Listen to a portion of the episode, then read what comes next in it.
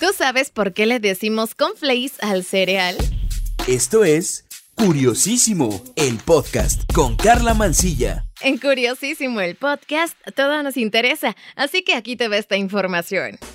Tienes que saber antes de cualquier cosa que este episodio nació de un tweet que me encontré hace como cuatro años más o menos. Un usuario de Twitter le preguntaba directamente a la RAE que si la palabra conflay existe y que si es correcto decirlo para referirse a los cereales en general. Porque hay muchas personas que dicen que está bien, como también hay muchas personas que opinan que no. Es algo que la verdad yo también me preguntaba porque yo entendía que se referían a una marca en específico y resulta que mucha gente dice conflay o conflays a casi todos los cereales.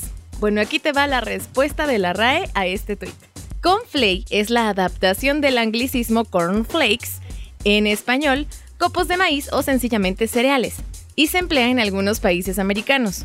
Cuando otro usuario preguntó sobre si el plural de conflay era conflays y si era válido, la respuesta fue la siguiente. Es su plural. No obstante, es recomendable el empleo de las equivalencias en español, pues el uso de las adaptaciones de cornflakes no está asentado en la lengua formal. Igual yo me quedé con eso en mente y seguí pensando por años que era mejor llamar al cereal solo cereal o por su marca. bueno, recordando esto para este episodio, me puse a investigar sobre la historia de los cereales y encontré oro, así que te lo quiero platicar. Todos hemos comido alguna vez en la vida, al menos probado los cereales Corn Flakes de Kellogg's. Lo que no todos sabemos es que estos fueron ideados, entre otras cosas, para evitar que las personas cayeran en el pecado de masturbarse. Por insólito que esto suene, es un hecho histórico. John Harvey Kellogg fue un médico estadounidense, director del sanatorio de Battle Creek, en el que empleó métodos holísticos, haciendo particular énfasis en la nutrición, el ejercicio físico y el uso terapéutico de enemas. Kellogg fue un firme partidario del vegetarianismo y en especial eh, del famoso invento de los cereales para el desayuno cornflakes. Kellogg se licenció como médico en 1875.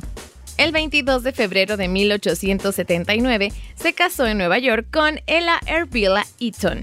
Según el propio Kellogg, el matrimonio nunca llegó a consumarse y en sus escritos indica que se trata de abstinencia libremente elegida conforme a sus principios. Como consecuencia de esto, la pareja vivió en casas separadas. No tuvieron hijos biológicos, pero criaron a más de 40, adoptando legalmente a 7 de ellos antes del fallecimiento de Ella, esto en 1920. Kellogg cobró fama mientras trabajaba en el sanatorio de Battle Creek, que dirigía siguiendo los preceptos de la Iglesia Adventista del Séptimo Día.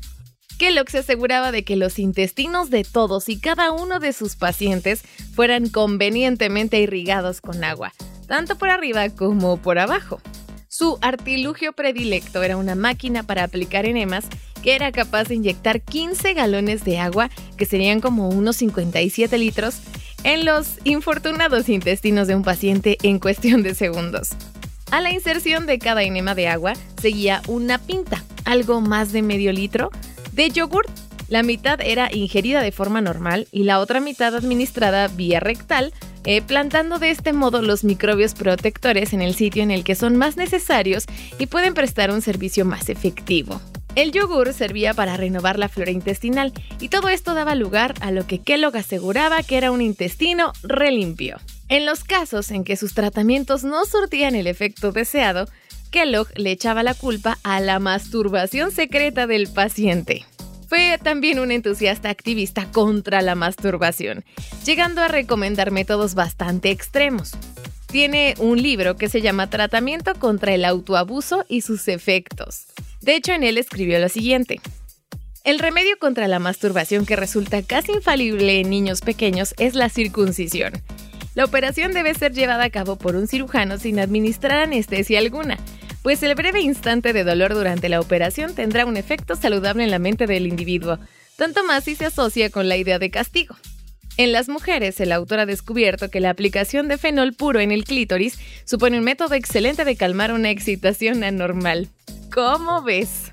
Bueno, convencido de que la masturbación, también conocida como onanismo, se trataba de un pecado sensual de la carne, una forma de autoabuso y un hábito obsesivo común en adolescentes varones y otras personas, Kellogg abogaba firmemente por dejar al descubierto el glande, súper sensible y sujeto a roces durante la masturbación. Además, la eliminación del prepucio reduciría en el sujeto los placeres sensoriales derivados del hábito masturbatorio, reduciendo por completo el placer sensorial y esto conseguiría también reducir la rebeldía de los jóvenes ante las normas del adventismo. También aseguró que la masturbación era el principal causante del acné, entre otras muchas cosas, incluyendo la atrofia de los testículos. ¿Puedes creer todo esto? Bueno, junto con su hermano Will Kate Kellogg, fundó hacia 1897 la compañía Sanitas Food Company para producir cereales integrales. Por aquel entonces, el desayuno tradicional de la gente pudiente constaba de huevos y carne. Los pobres comían avena cocida o cualquier otro cereal hervido. John y Will terminaron discutiendo sobre si debían o no añadir azúcar a los cereales, por lo que en 1906 Will creó su propia compañía, la Battle Creek Toasted Cornflake Company, que al final se convertiría en la Kellogg's. Los hermanos no volvieron a hablarse jamás. John formó entonces la Battle Creek Food Company para fabricar y vender productos derivados de la soya. Para John Kellogg, la alimentación era un elemento decisivo en la masturbación. Para él, comer puro te hará puro. Y aquí la razón de estos saludables e insípidos cereales los cornflakes de Kellogg's. Comiendo cereales de este tipo, no hay tentación de nada. Oye, ¿tú crees lo que dice el burro de Shrek? ¿Tú eres lo que comes? en mi muy particular punto de vista, se nota el cambio de mentalidad conforme han pasado los años. Y puedo asegurarte también que tu alimentación sí es parte del bienestar de tu cuerpo, pero no creo que comer puro elimine los pensamientos impuros ni reprima alguna necesidad natural del cuerpo. Así que cuéntame qué opinas en mi Twitter. Me encuentras como arroba carla-mansilla, carla con K y doble A al final. Mándame también algún tema del que quieras que investigue, alguna duda, mira, tú escríbeme. Muchísimas gracias por prestarme tus oídos en otro episodio de Curiosísimo el podcast. Aquí todo nos interesa. Yo soy Carla Mansilla. Cuídate, un beso. Adiós.